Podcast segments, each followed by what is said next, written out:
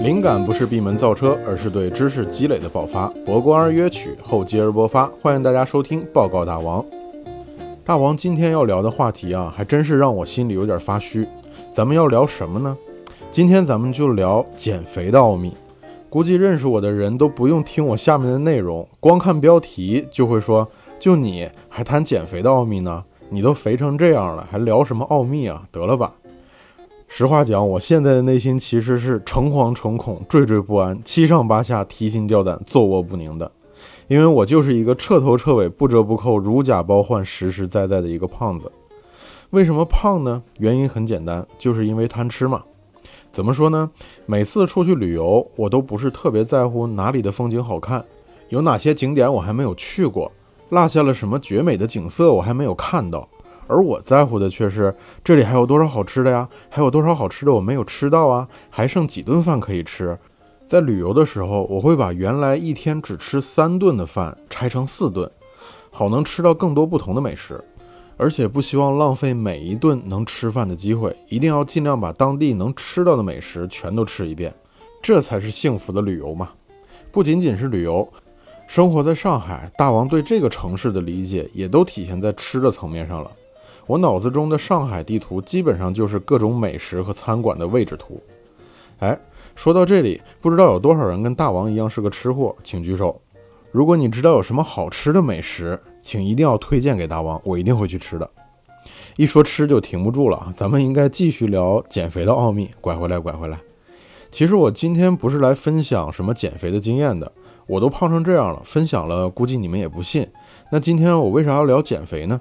其实原因就是在环球科学网站上，大王看到了一篇关于减肥真相的文章，挺有意思的，说不定这会对正在减肥的你呢有帮助，因为更加了解减肥的原理，可能让你知道如何更加科学的减肥，从此走上人生巅峰。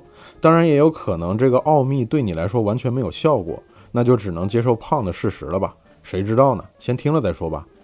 首先问一个问题：我们说减肥，减肥。那减掉的肯定是我们的肥肉喽。那我们减掉的这些肥肉都去哪里了呢？有没有问过自己这个问题？我们减掉的肥肉去哪里了？可能有人说，是不是变成便便排出去了？因为每次便便完都觉得自己好像轻了好几斤。不过这可能只是你的幻觉。有人可能会说，我们的脂肪是不是通过健身变成了肌肉呢？那这也是不可能的，因为脂肪细胞和肌肉细胞是完全不同的，并且互相之间根本就不会转化，所以这也不对。不知道不要紧，因为不仅仅你不知道，很有可能你的减肥顾问、健身教练他们也不知道。那调查组在采访了一百五十多名医生、营养师、私人教练等等一些专业人士的时候，绝大多数都说不出来这些减掉的肥肉都跑哪儿去了。其中只有三个人说出了正确的答案。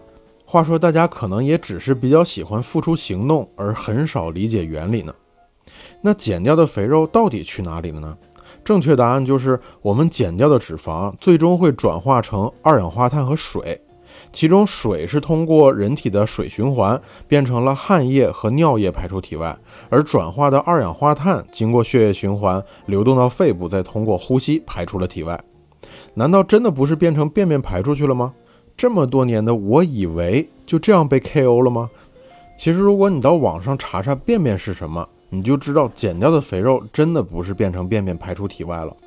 在实际生活中，我们吃的绝大部分的食物啊，只会通过几种途径排出：汗液、尿液、便便。还有呼出的二氧化碳，你吃的碳水化合物、减掉的脂肪，哪怕是喝的酒，最终都会转化成二氧化碳和水排出体外。你吃进去的蛋白质，结果也差不多，但是蛋白质会有一小部分变成尿素或者其他氮废物混杂在尿液当中排出体外，而食物中唯一不被消化，在肠道中保留，最终排出的就是膳食纤维。也就是说，你所吃的东西啊，都被分解吸收到血液和器官当中后，只有它们是留在原地不动的。当然，还有一些我们来不及消化的食物不会被我们吸收，而它们最后就会混杂在一起，变成便便排出体外了。所以你知道了，其实我们的脂肪最终是消耗分解后变成了水和二氧化碳。但是如果真的只是这样，那就有点没意思了。这怎么能叫奥秘呢？而真正有意思的部分可能会打破你的观念。好，知识点来了，大家仔细听啊。我们的肥肉经过消耗分解后，其中只有百分之十六变成了水，而剩下的百分之八十四全都变成了二氧化碳，被你呼吸喘气的时候呼出去了。也就是说，如果你减掉了十公斤的脂肪，那这十公斤脂肪其中只有一点六公斤变成了水，而剩余的八点四公斤全部变成了轻飘飘的二氧化碳了。不可思议吧？二氧化碳这么轻，居然占了百分之八十四这么多的分量。那么我们疯狂呼吸会不会减肥呢？估计这种傻问题只有我自己写稿子的时候才能问得出来，肯定不能，因为身体没有分解出那么多二氧化碳，你再呼气也没有用。有氧运动可以很好的帮助我们让氧和脂肪结合，进行转化变成二氧化碳和水。不过无氧运动依然可以做到这一点，但是大王不是一个健身达人，这里就不具体分析了，毕竟我是个胖子嘛。好，咱们来说说第二个奥秘，你是不是认为当我们减掉脂肪的时候，是让我们减少了脂肪细胞的含量呢？可能我们绝大部分人会认为我们就是这样把肥肉减掉的，而其实并不是这样。我们并没有减掉肥肉，而是让这些肥肉的体积变小了。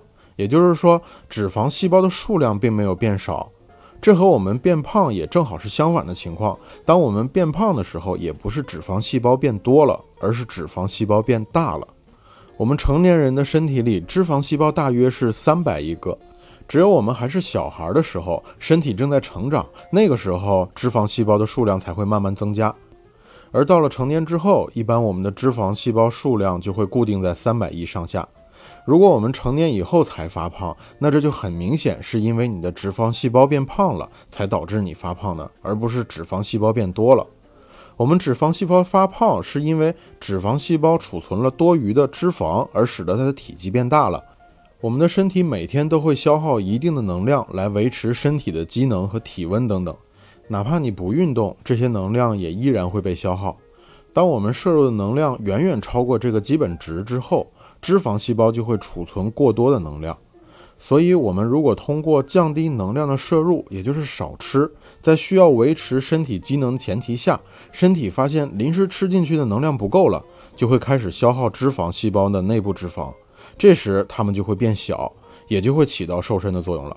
如果是这样，那我们通过减少身体内含有的脂肪细胞数量，是不是也会起到减肥的作用呢？的确，你想到的这个办法和医院的吸脂手术的做法是一样的。抽脂就是通过从身体内抽走脂肪细胞来降低脂肪细胞数量，起到减肥的作用。我相信一般人都不太会去选择做抽脂，因为这种抽脂术大部分是给高度肥胖患者准备的，所以我也不打算展开说了。那这些就是减肥的奥秘了。